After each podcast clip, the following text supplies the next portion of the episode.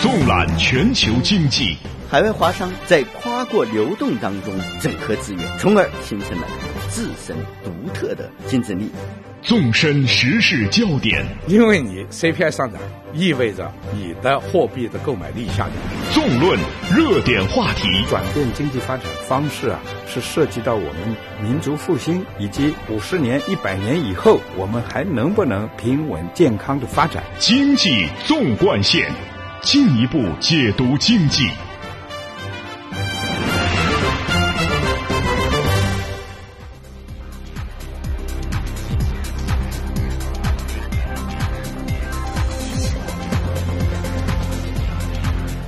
把握中国发展脉动，进一步解读经济。你好，听众朋友，欢迎收听这个时段的《经济纵贯线》，我是主持人张毅。你好，我是 Lichi。经济纵贯线今天继续为您送上权威的信息发布、专家的分析解读，还有中国社会消费最新动向的深入探讨。我们马上来听一下今天节目的主要内容。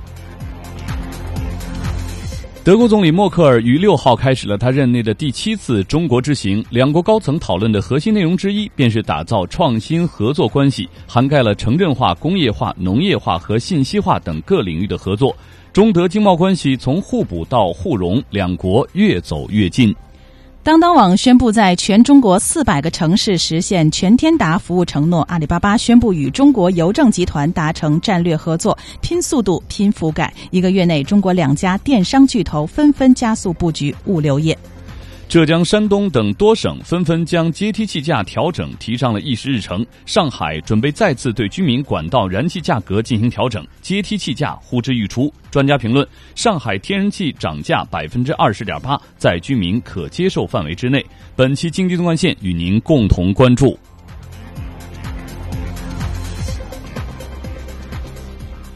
好，听众朋友，今天啊，第一个话题我们要关注一下。德国总理默克尔对中国的访问，嗯，前天啊，在成都的这个农贸市场呢，多了一位买豆瓣酱和呃这个调料的和气的大婶啊，他就是从远道而来的德国总理默克尔。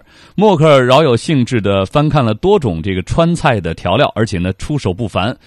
呃，一名德方的随行人员说啊，默克尔买的一小包四川的胡椒啊，足以把欧洲人的舌头麻痹一整年，是非常幽默哈。除了胡椒呢，默克尔还购买了豆瓣酱和朝天椒。那这样一来，他的菜篮子里差不多就凑齐了宫爆鸡丁的配料了。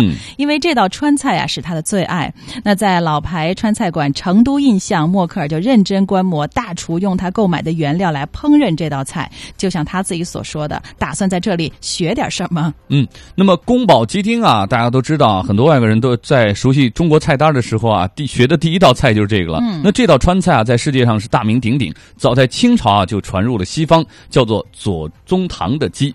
因为左宗棠啊，清朝的名臣左宗棠呢，官拜太子少保，太子所在地呢称为东宫，那么就起了一个非常雅的名字啊，叫宫保鸡丁。哦，难怪，但是有人叫它宫爆鸡丁，就是爆炸的爆。对，那是这个煲汤的煲。原来是宫这道菜，对，从那个清朝一直传到现在啊，成为默克尔的最爱。中德之间经贸关系啊，正像这道名菜一样历久弥坚。嗯，各位听众，七号上午呢，中国国务院总理李克强在北京为第七次访华的德国总理默克尔举行欢迎仪式，随后双方举行了正式会谈。那创新合作成为了两国总理会谈的关键词，双方就强调啊，要在现有合作基础上大力推进中德在科技等领域的创新合作。那此外，两国总理还宣布建立中德高级别财经对话机制。详细情况，请听本台记者石冉、仲熙发回的报道。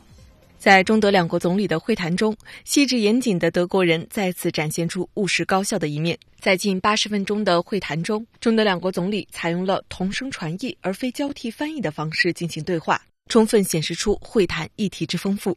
在会后举行的记者会上，李克强一语道出了中德之间的紧密关系。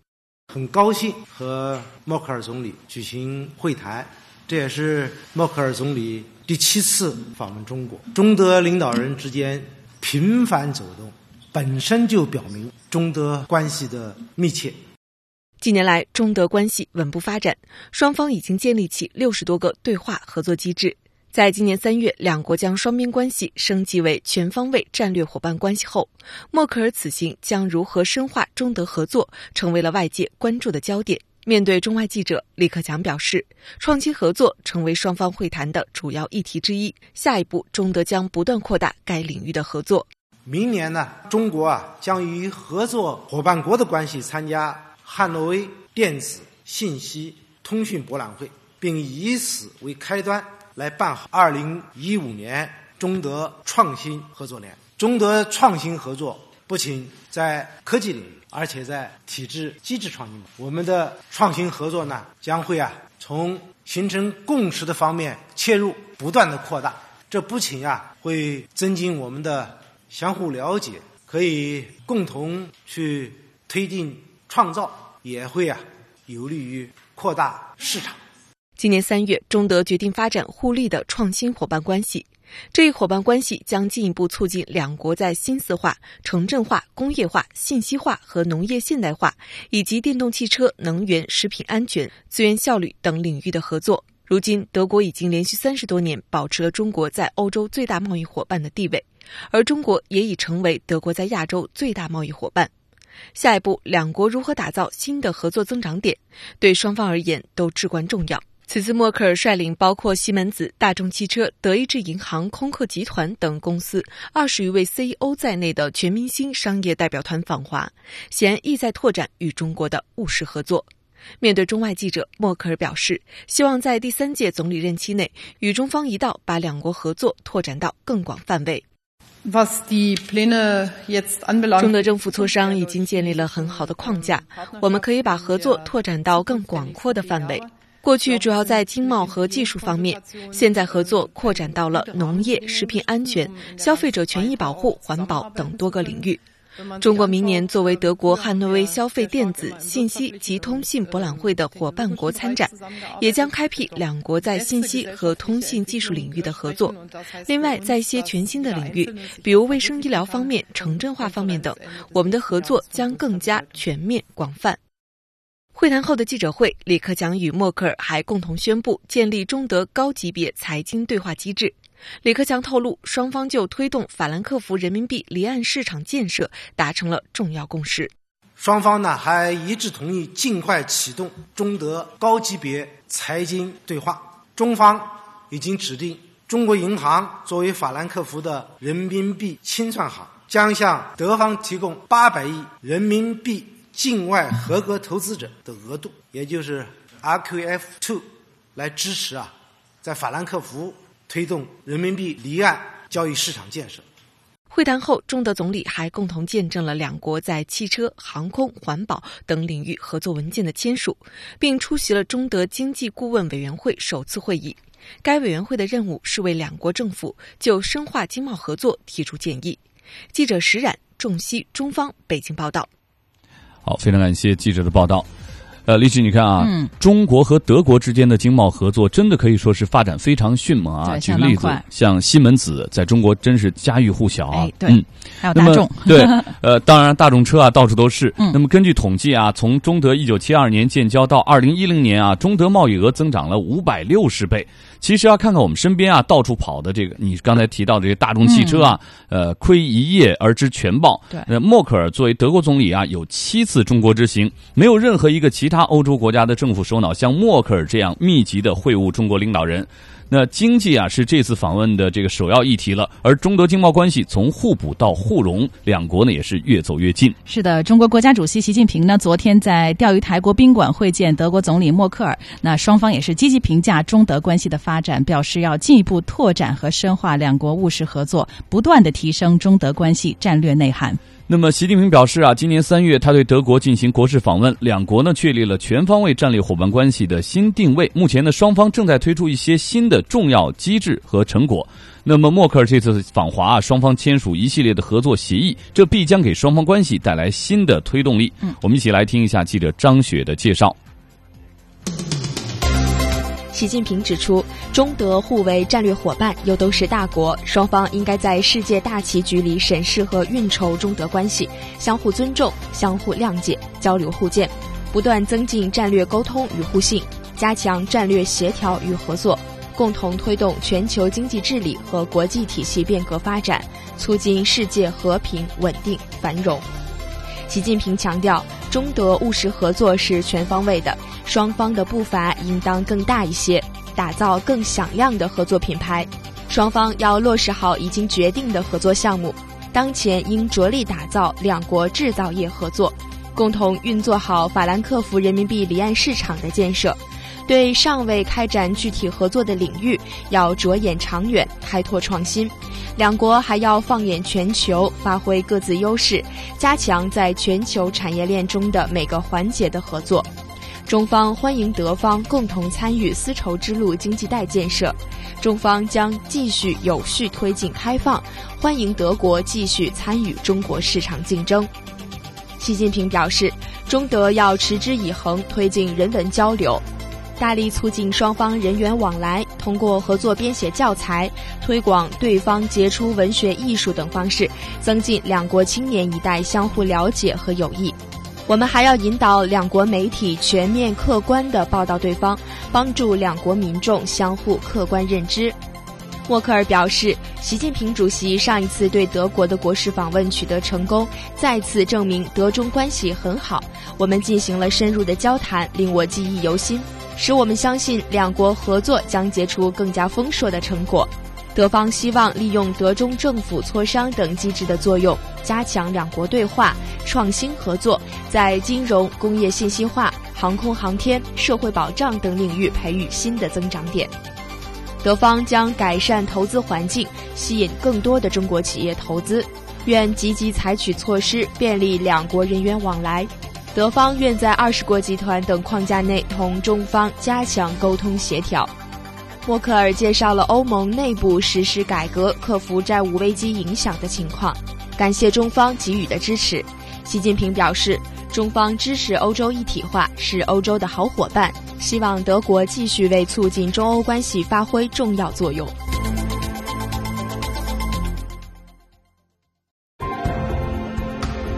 您正在收听的是《经济纵贯线》。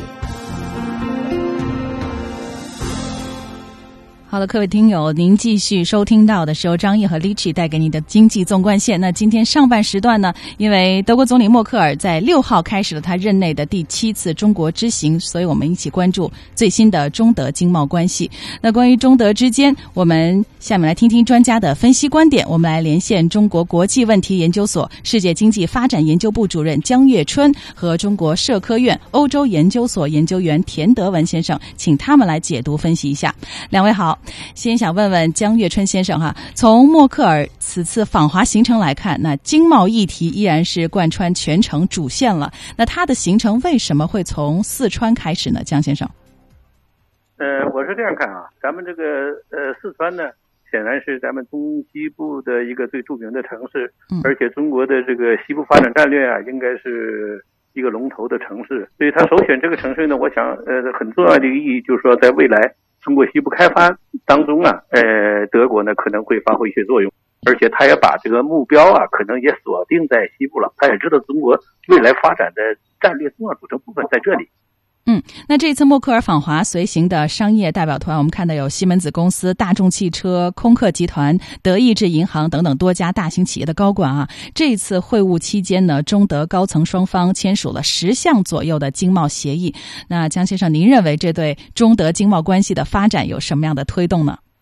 正像刚才主持人你所说的，就是中德之间呢，这个经贸往来近十年来应该说发展的非常顺畅。嗯，而且双边的贸易额、投资各个方面。在欧洲国家当中，始终德国是跟我们关系发展是比较领先的，而且呢，我感觉中德这个经贸之间啊也没有太大的问题，当然个别问题还是有的。那么这次呢，默克尔带来这么大的一个这个企业团队，而且都是世界世界级的一些企业，我想呢，肯定在这些领域啊和中国的合作会有一个更高层次的，或者说再上一个台阶。这这种这个呃合作，那么随着这种合作的深入呢，显然对两国的经贸关系啊，呃肯定是个很大的一个这个助力。呃，我觉得德国呢很聪明，他看到了本世纪这个以来中国这种发展的良好势头，而且在未来这个国际经济这个调整大变局当中呢，他也认为经中国。仍然是一枝独秀，我觉得他这种看法是成立的。这种前途前提之下呢，他加大对中国投入的力度，我认为不仅仅对他本身呃，是大有好处。当然，对中国我们也是有好处的，对对双方未来的经贸合作显然是非常大的一个助力。嗯，我们再来问一下田德文研究员哈，田先生，您看啊，目前中国处于经济结构转型升级的关键期，正在全面的推进包括工业化、信息化、新型城镇化。那德国政府也是呃正在大力推动工业四点零战略和能源转型，来调整出口导向型的经济发展模式。那在新的时代背景下，两个国家经济如何实现经济互相融合，越拉越近呢？我们知道，这次在欧债危机的背景下边呢，德国的这个经济在欧洲是一枝独秀。那么，呃，除了其他的因素之外呢，这个跟德国的实体经济一直比较呃强大，这个是有直接关系的。那么，呃，中德合作呢，呃，可能也是要在这方面要下更多的呃功夫，要做更多的文章。呃，我们知道那个呃三月份习总书记出访德国的时候。曾经提到了这个啊，中国制造与德国制造合作的这种倡议，那么这就意味着啊，中德合作在未来的呃一段时间里面有可能超越简单的这种贸易，呃，有可能向这个呃工业化更多的领域进行更深的合作。嗯，两位看哈，中国目前呢是德国全球第三大贸易伙伴、第二大进口来源国和第五大出口目的地国。那双方提出，二零一五年使双边贸易额将会达到两千亿欧元的目标。那要使中德经贸关系更上一层楼，还有哪些新的领域可以去开拓呢？那江先生，呃，您先来说说您的观点。嗯，当然，这个两千亿的目标，我觉得对中德来说。我认为困难不是很大。从现在目前的数据来讲，中德呃去年去年的双边的贸易已经达到了一六一六亿美元，距离两这这个明年的时间呢，应该说还有一年半的时间。从目前中德双方这种经贸关系往来的情况看，还是非常顺畅的。所以我想达到这个目标呢，呃，应该说不会有太大的问题。当然了，也希也希望呢，在其他有一些方面，呃，应该有一个扩展，比如说双边在这个。新能源领域的合作，在一些比如说高端的这个那新新能源汽车这些领域的合作呀，应该是呃再上一层楼，这个可能就就更有利于我们实现这个目标。在其他领域，比如说贸易顺畅化方面做一些工作，比如在人民币清算这个机制这些方面降低一些成本，这也也有利于双方经合作的发展，呃等等，这个很多措施。嗯，我们再来听听田先生的观点。田先生，你看欧债危机发生以来呢，欧洲对华政策趋于务实，中德目前的密切关系其实并非没有发展障碍的。那随着中德经贸关系的深入呢，贸易摩擦比起以往也是有增多的趋势。那您认为经贸关系啊要长远发展，它面临着什么样的挑战呢？好的，呃，我想中德呃经贸关系长远发展呢，可能有赖于双方要。呃，投入更多的创新性的思维，因为这次这个呃，李克强总理在访问欧洲的过程中呢，就已经释放出来了这方面的信息。比如说，呃，中国和英国、中国和希腊的现在这种经贸合作正在超越这种简单的贸易的范畴。呃，比如说，呃，现在呃，咱们正在准备投投资到英国的这个呃高铁建设。嗯，好的，感谢中国国际问题研究所世界经济发展研究部主任江月春和中国社科院欧洲研究所研究员田德文两位专家的解读分析。两位再见。您正在收听的是《经济纵贯线》。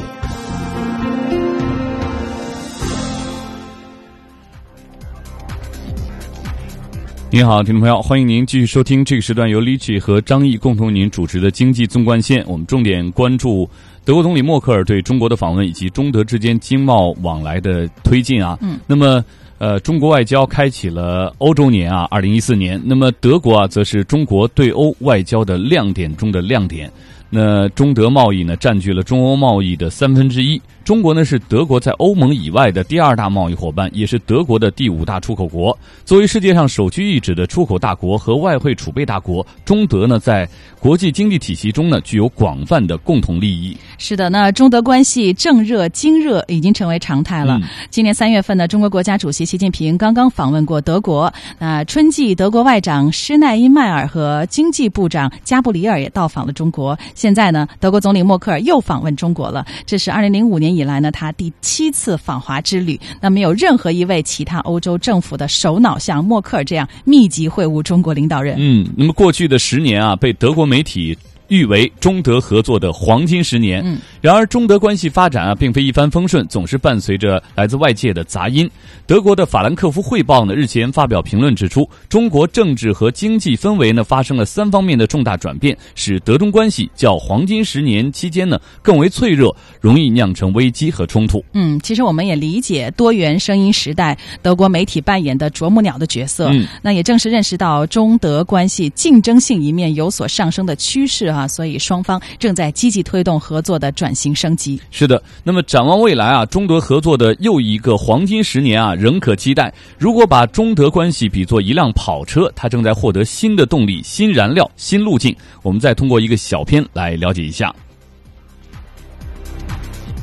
新动力是中国发展模式转型。柏林莫卡托尔中国研究所负责人海尔曼指出，毫无疑问，德中关系动力十足，维持这一动力也是默克尔总理此次访华的理由之一。他指出，在金秋的双边政府联席会议上，将达成从技术、教育到文化领域的一系列协议。为此，仅在工作小组层面上的谈判是不够的，需要政府领导人层面的预先磋商。默克尔在北京表示，尽管德中关系中存在意见分歧，但仍有许多交流可能。德国汽车工业的例子证明，德国经济在中国面临大好机遇。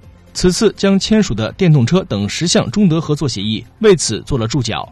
的确，为了应对中国发展所面临的社会挑战，比如老龄化、教育体制、农民工融入城市问题等，中国正在推进全面深化改革。而德国在社会市场经济领域的经验可供借鉴，中德合作面临着新的动力。新燃料是中国西部开发战略，中国正在积极推行新四化及新型工业化、信息化、城镇化、农业现代化，而德国在这些方面都具有明显的比较优势。成为中国对外合作的不二选择。中德合作从传统机械制造领域到环保、低碳、新能源领域扩展，正在添加新燃料。默克尔先到成都，再到北京。拿德国驻华大使科穆贤的话来说，是和中国发展西部战略相呼应。在他看来，西部经济最有活力的就是四川省，尤其是成都。在成都已经有了很多德国企业，比如大众和西门子。但是同东部，尤其是沿海省份相比，西部的德国企业数量仍然较少。所以，默克尔总理到访成都，正是德国企业拓展中国西部市场的一个信号。成都也就成为德国企业进入中国西部地区的跳板。目前已经有约一百六十家德国企业在成都落户。新路径是丝绸之路经济带倡议。面对美国主导的 TPP。及跨太平洋伙伴关系协议与 TTIP 及跨大西洋贸易与投资伙伴协议将中国排斥在外。法兰克福汇报评论主张，欧洲人应该不断尽力将中国包括在横贯大陆的自由贸易协定以及制定世界经济规则的谈判中。的确，中国倡导“一带一路”，尤其是豫新欧及重庆、新疆欧洲铁路，成为丝绸之路经济带的先行者，为中德合作规划了新的路径。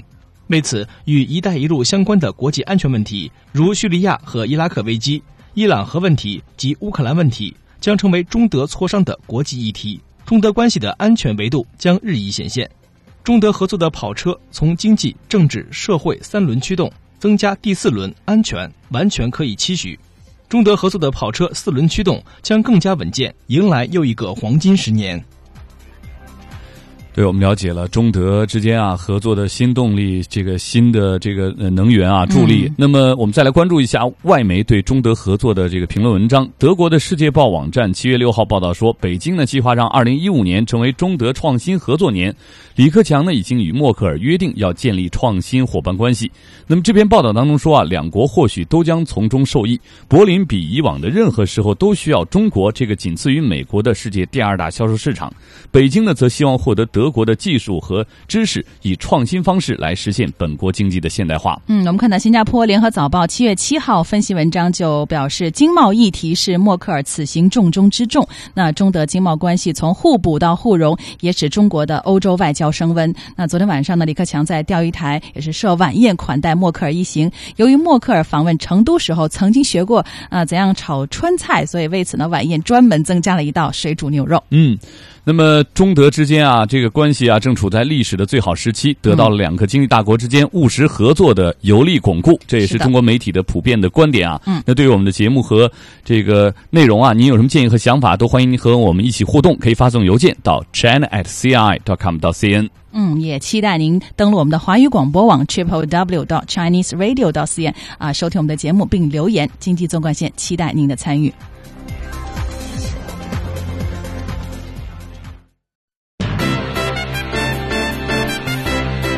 同步经济脉动，折射理性思维，相对的观点，绝对的品质。经济纵贯线，进一步解读经济。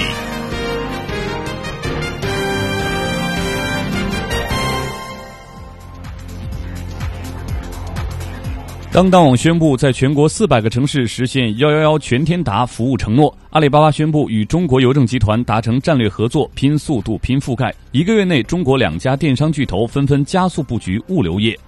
浙江、山东等多省纷纷将阶梯气价调整提上议事日程。上海拟再次对居民管道燃气价格进行调整，阶梯气价呼之欲出。专家评论：上海天然气涨价百分之二十点八，在居民可接受范围。本期经济纵贯线与您共同关注。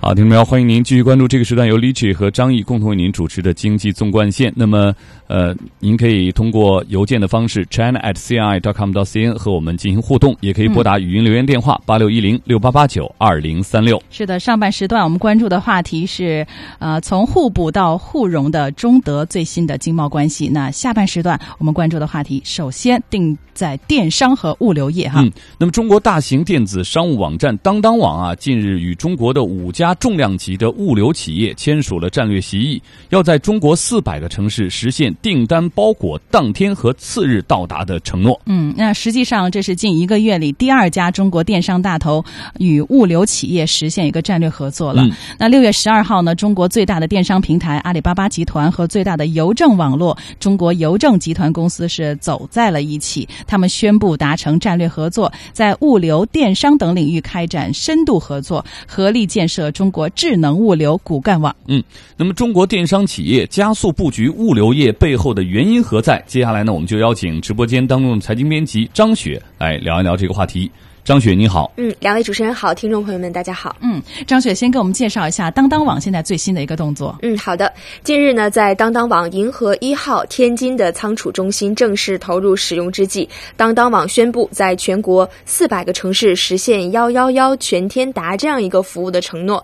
也就是说呢，在上午的十一点前下单可以当日送达，凌晨一点之前下单是次日能够送达。嗯，同时呢，当当网还与三通一达也就是申通、圆通、还有中通快递以及韵达快递四家哈这些物流伙伴签署了战略协议，进一步推动了在中国全国范围内的送货提速和服务的提升。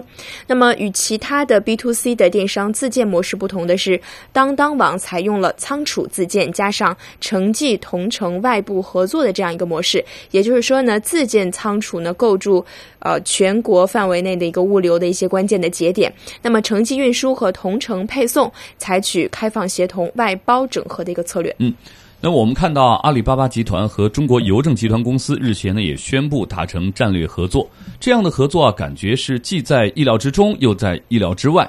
中国邮政啊，拥有几乎是唯一一个可以覆盖全国、中国全国的这个物流网络，涉及范围啊可以延伸到非常偏远的乡村，这是双方合作的基础。不过呢，中国邮政又是一个体量比较大的国企。阿里巴巴这样的民营企业和它合作，不知道会不会非常顺畅呢？嗯，确实如此哈。长久以来呢，阿里巴巴的淘宝和天猫物流都是非常的依赖外部的机构，包括呢顺丰，还有刚刚提到的四通一达这些快递企业。那么这样的状况就使得阿里不仅缺乏对货物仓储、运输、配送等环节的管理，也丧失了对用户体验和一些基础数据的掌控权。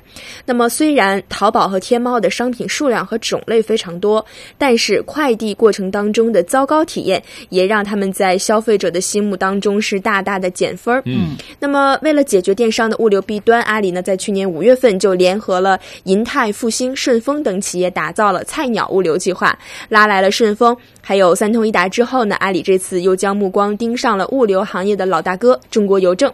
那么在阿里看来呢，智能的菜鸟网络和覆盖广泛的邮政网络将会打造一个更加完善的物流体系，而国家级企业的加入也会提升阿里的一个市场地位。但是，当然，阿里巴巴和中国邮政的强强联合也不会是一帆风顺的。毕竟呢，邮政它是一家注册资金八百亿元的副部级的国有企业，而阿里怎么说啊，它也是一家民营企业。两家公司谁领导谁还是尚存争议的。另外呢，阿里和邮政的业务。呃，过于复杂，也为双方合作带来了不小的困难。嗯，看来双方的合作效果还有待观察啊。那不过一个月之内，两大电商巨头都在物流上加速布局。那张雪，这背后的原因是什么？嗯，现在中国的电商加速物流布局背后呢，应该是中国电子商务市场爆炸式的增长带来的机会和困境。阿里巴巴集团的董事局主席马云就表示，未来五年到八年，日均电商销售额将实现三。百亿包裹将从三千万涨到两亿，而且作为消费者，我们确实啊对电商的物流要求也是越来越高了。我们接下来一起来听记者李小平中方带来的一些报道。一方面，近五年电子商务交易额以每年超过一万亿元的速度攀升；另一方面是消费者抱怨收货慢，尤其是在春节等假日期间，快递难求。我着急的话，我恨不得我第二天就想收到。当然是越快越好。电商分析师李东成认为，在电商发展格局中，从货品到价格再到服务体验，物流的分量越来越重。服务体验包括在线支付也都算是核心的，因为我们讲现在货现在是有了，其实很大的一个问题就是说，目前的物流基础设施其实难以支撑这种用户的需求。在双十一的时候，对买东西他货送不到，一个礼拜送到，甚至两个礼拜才送到。其实这部分其实目前大部分网购的时候吐槽或者最核心的部分。当当网全国仓储高级总监任强认为，物流必须提速，云计算和大数据被广泛运用在电商物流业。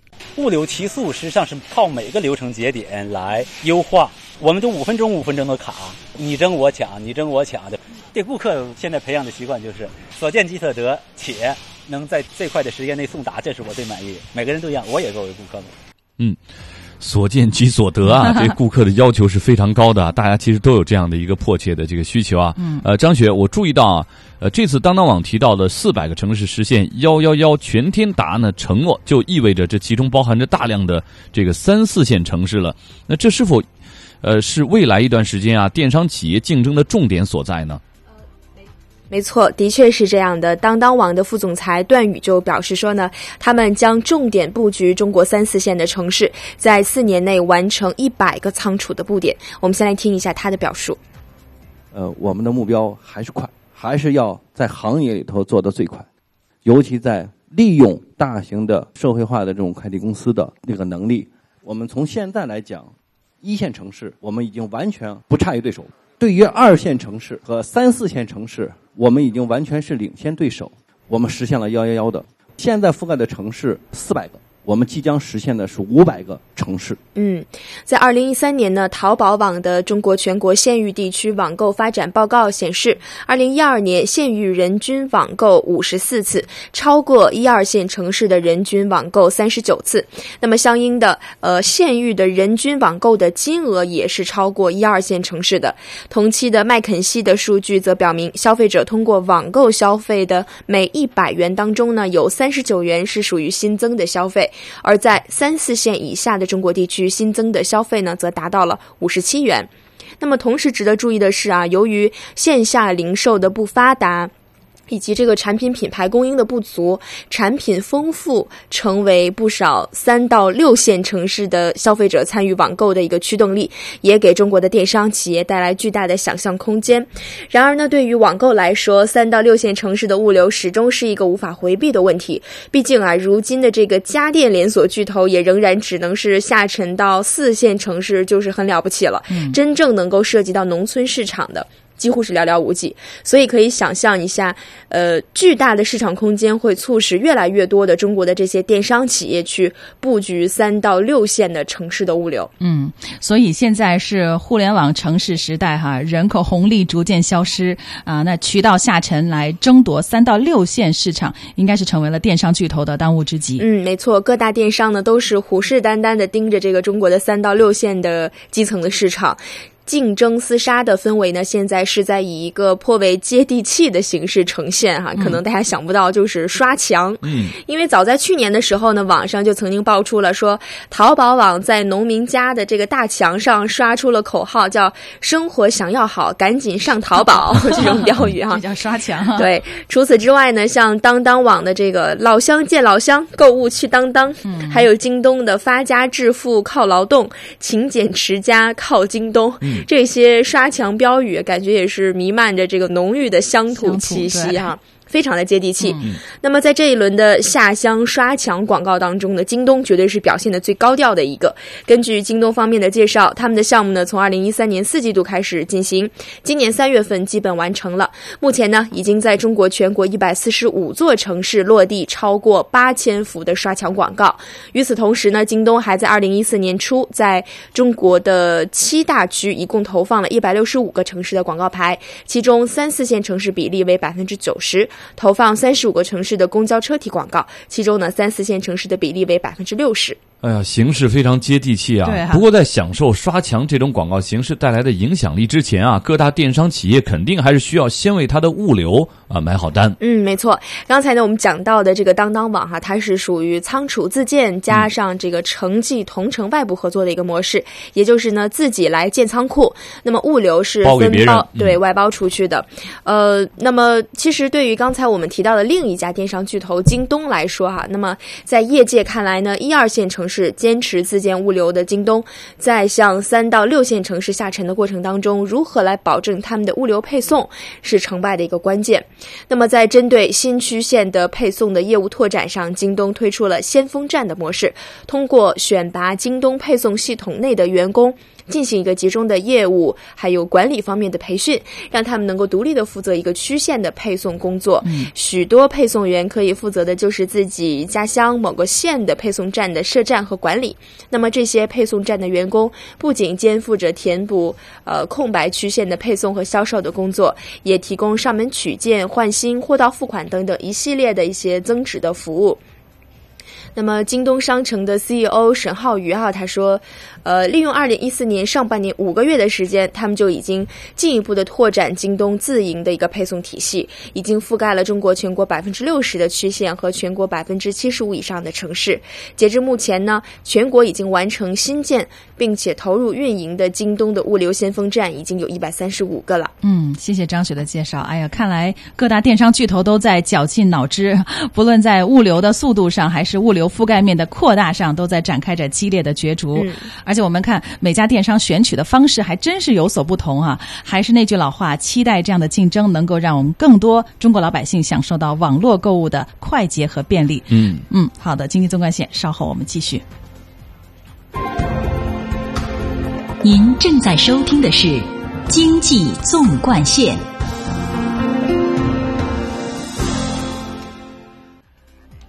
好，听众朋友，欢迎您继续关注这个时段由李曲和张毅共同为您带来的经济纵贯线。刚才我们呃特别的关注了电商跟物流的强强联手合作布局啊，嗯，发展真是非常的迅猛啊，在广阔的农村天地里有巨大的需求，所以啊有巨大的市场增长的空间啊，在等着他们去呃占领了。嗯，好，接下来呢，我们将把这个目光的转向国内的这个能源啊燃气价格领域，呃。中国的部分的这个省市的民用天然气的涨价，这也成为了近期啊国内媒体报道的一个重点。在能源当中啊，石油被称为能源的王子。是。那最近关于石油的新闻不断，比如伊拉克内战，但是油价呢一直没有突破一百一十美元每桶的大关。而在中国的能源消耗当中啊，煤炭一直是老大，但是煤炭价格呢日前是一路的下行。不经意间啊，排在总量后面的天然气最近是异军突起。没错，那继二零零八年之后呢，上海准备再次对居民管道燃气价格进行调整。那从现行的每立方米呃二点五元上涨百分之二十点八，也就上涨到三点零二元人民币。那阶梯气价呢将会同步的实施。近期我们看到浙江、山东等多省份呢也是纷纷将本省阶梯气价调整啊提上了议事日程了，出台具体的实施的指导意见等等。那天然气调价看来是呼之欲出。有关详细的情况。呢我们再次有请今天的财经编辑张雪来介绍一下。嗯，好的。那么这次上海市发改委呃物价局日前的宣布了，居民天然气价格拟每平方米上调零点五二元，调整为三点零二元。那么人工煤气价格呢，拟每立方米上调零点零六元，调整为一点三一元。居民的天然气呢，也是呃拟同步实施阶梯气价。现在呢，初步拟出了两种方方案。第一档用气量的上限呢是每年二百九十立方米，根据这个方案呢，上海市八成天然气居民的用户平均每月要增加支出不超过十二点五元。那么七月十八号，上海市呃发改委还将会在上海科技馆举行上海市居民管道燃气价格调整听证会。等这次听证会结束呢，呃，上海市的发改委将会结合社会各方的意见来修改完善燃气价格调整方案之后呢，再上报到上海的市政府进行审定。嗯，那么。上海目前居民。这个民用天然气的总体的情况是怎么样的呢？嗯，上海市呢现在是有居民燃气用户大概是五百九十一万户，其中呢居民天然气用户约五百五十八万户。上海燃气集团有限公司及其下属的浦东、市北、大众、金山等销售公司的居民用户呢，大概占到全市的居民用户总量的百分之八十七。其余的居民用户呢是由多家郊区区域性的公司提供销售服务的。另外呢还有居民人工煤气用。用户大概是三十三万户，主要由市北和大众两家公司提供销售服务。然而呢，作为资源稀缺型的城市，上海市所需的天然气呢，都需要从外部输入。近年来呢，上海市大力引进国内外天然气资源，逐步淘汰人工的煤气。经二零零六年听证会等形式啊多方面的来听取社会意见之后呢，上海市在零八年调整了居民燃气销售的价格，而且建立了居民用户燃气价格上下游联。联动的一个机制，那么受到气源结构和气价变化的影响，目前上海市居民天然气综合门站价相比上一轮调价时对应的门站价格呢是涨幅高达百分之三十七，同时人工的煤气制气原材料的成本涨幅已经超过了百分之八。但是呢，由于购气成本增加等因素的影响，一一年到一三年，上海燃气有限公司是持续亏损的。在一三年，上海燃气集团的这个管道燃气销售收入达到了八十一点零六亿元人民币，但是购置生产成本就是七十多亿元，输配费用就要八亿多元。期间呢，其他的一些呃税费呀等等还需要十亿元，所以它主营业务利润是亏损九亿多元的。其他的业务利润等等弥补之后。它的净利润是亏损二点三七亿元。嗯，我们在想啊，天然气价格为什么价格风景这边独好？那面对天然气调价的浪潮，普通老百姓又该如何面对呢？有关这个话题，接下来我们首先来连线厦门大学能源经济研究中心主任林伯强。林主任您好。你好。嗯，林主任，你看上海市呢，计划在七月十八号就居民管道燃气价格召开听证会。根据听证方案呢，上海本市居民天然气价格这个调整幅度大约是百分之二十点八哈。刚才谈到了，那按照上海市政府的解释呢，二零零八年上海建立居民用户燃气价格上下游联动机制，但是由于世博会等等因素的影响，这个机制没有启动。那是不是因为？多年没有涨价，所以才导致价格现在大涨五分之一呢？那上海这种一次性上涨五分之一的这种方式，呃，是否有考虑到老百姓的承受能力？是这样子，就是说，二零零八年以后呢，那个天然气价格呢，的确啊，就其他行业已经调了至少两次，那么调价幅度可能百分之五十可能都不止，所以从这个意义上讲呢，那个居民电价也是到了该调的时候。那么接下来的就说这个上一下子调百分之二十是否可以接受？那么我觉得这应该是见仁见智的事情了。嗯，对于其他行业人或者政府来说，那么人家调那么多，你调接接近百分之五十或者超过百分之五十，你才调百分之二十，对吧？但是对一般老百姓来说呢，他觉得这个可能还是多了一些。嗯但我觉得不会啦，最终因为他这个一次性上调从两块五调到三块钱，那么接下出阶梯。那我觉得呢，把阶梯推出来以后呢，这个可以把这个幅度再作为第一阶梯，大多数人可以把这个幅度再往下稍稍调一点点，我觉得应该是可以。嗯，呃，在调整价格的基础上呢，上海市也是准备同步实施您刚才提到的居民天然气阶梯气价啊，将阶梯气价调整列上议呃议事日程的。其实我们看到并不止上海。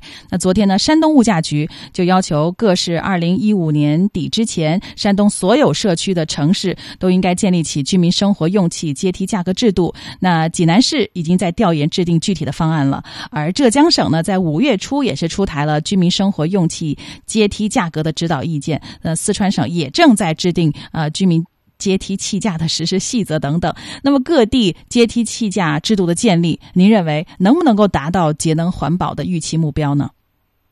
啊，其实是这样子，阶梯咱们通常都是采用啊，特别是咱们国家通常采用三阶的。那么第一阶是啊，保证居民的基本用气。第二阶呢属于合理消费，第三阶是奢侈消费，那么有点过度消费这个概念了。嗯，那么以往咱们这种无区别的做法，无区别的起价啊，其实是补贴是平均选享受的。那么由于我们的补贴一部分相当一部分来自于财政，包括国有的亏损也算在内。那么这就可以基本上可以认为是补贴不当。为什么？因为补贴应该尽可能偏向基本消费。另外呢，富裕群体的消费他可能就不在乎了。那么我们就希望说，通过气价来提醒他们节省，或者或者抑制他们的需求。所以从某种意义上，它是啊，阶梯电价是注重是进行区分，然后呢，主要是保障公平跟效率。嗯，再问问您一个关于国际合作的问题啊，呃，俄罗斯和中国呢日前是宣布达成一项总价四千亿美元的合同，那由俄罗斯在三十年内每年向中国供应三百八十亿立方米天然气。那中国其实也正在大力开发页岩气，呃，未来中国天然气的供应前景怎么样？您认为能不能够实现气价的长期稳定？是这样子，就是说那个这基本上是一个供需的问题。那么以往呢，那个天然气的那个增长就比较快，就是目前居民其实用量用气量并不大，就在整个全国的用气比例当中，它还算是比较小的。但今后会很大，因为包括取暖什么都会进去，那么那个时候呢，那居民的用气会慢慢扩大，所以呢，这应该是是需求的一个一个很重要的一个方面。另外一方面主要是雾霾治理。那么其事实上呢，那个最近特别近几年，天然气产量实际上大幅增加，进口也在加快，包括俄罗斯那个，当然俄罗斯那要等到二零幺八年再进来。那我我估计最近这几年应该还是会比较紧。雾霾治理跟政府的政绩挂钩的话，那么供需就会很紧，甚至呢出现区域性的短缺。那正是这种短缺才会导致我们价格会会改革会加快。嗯，好的，谢谢厦门大学能源经济研究中心林伯强主任，谢谢您，再见。那接下来我们再来连线，啊，连线中国能源网首席信息官韩小平，来听听他的观点。韩先生您好，你好，主持人。嗯嗯，那您对于上海本市居民天然气价格调整百分之二十点八啊，也就是上涨五分之一，怎么看呢？嗯，其实呢，大家都是有点夸大了这个问题。因为我们知道，一个家庭呢，在大概我们国家平均下来，一个人的用气呢，以前大概在六十方左右。那现在随着生活习惯的改变呢，大概在五十方左右。那么一个三口之家呢，也就是一百五十方气。如果说涨了五毛钱呢，大概一年的支出呢，大概是增加了七十五块钱。但是大家想想，我们在可支配收入里，七十五块钱对上海这样一个城市来说的话，而且是一年的价格，比一比你的手机费，比一比你的其他的通信费用、交通费用。你要知道，这个增加的幅度是很小的，而我们现在从买进口的天然气，比如说 LNG 到上海的价格已经接近三块钱了，那你还要把它气化。如果我们从俄罗斯购买的天然气，或者是从土库曼斯坦购买的天然气，到边界也是两块二、两块三了，那么长的距离三四千公里再送到你上海来，这个价格呢，实际上都是倒挂的。嗯，啊，在资源现在越来越紧缺的情况下，价格上涨是不可避免啊。而这也将利好燃气企业。你看，上海燃气集团呢，将近呃这近三年都连续亏损，其中二零一三年呢，主营业务利润，刚才我们财经编辑也提到了，亏损超过九亿元人民币啊。实现天然气市场化定价，那您认为会对整个天然气产业链的发展产生什么样的利好作用？当然了，我们现在由于这个交叉补贴导致的工业气价特别高，结果这些工业呢都不敢用气，结果就导导致了我们主要是民用气为主，而民用气要要补贴，它就没有地儿可去补了。如果说呢，我们通过降低工业气价，那么工业气价一方面可以替代煤炭，可以改变我们的环境，减少空气污染，减少雾霾；另一方面呢，增加我们的工业竞争力。那么工业企业有竞争力了，它生产的产品赚了更多的钱了，那大家才能够增加工资。所以呢，这个呢，它实际上对整个经济来说呢，是一个良性的。因为呢，我们中国整体来说呢，这个民用气价呢，在全世界都属于比较偏低的，而且这个偏低呢是不合理的，因为我们本身就没有那么多资源。所以呢，特别是那些耗费资源多的人。还要享受那么多的补贴，那就更不合理了。所以通过这样一个机制呢，来解决这些不合理。好的，非常感谢中国能源网首席信息官韩小平先生的观点。再见。嗯。那么韩先生在跟呃我们在进行沟通的时候，他也提到了，呃，他喜欢算账啊，就通过成本和这个市场的这个核算啊，来呃来计算一下，一般老百姓的用气会超过标准用量吗？那这种新的价格机制成为各地的普遍形式之后，对老百姓的负担会有多大？那么。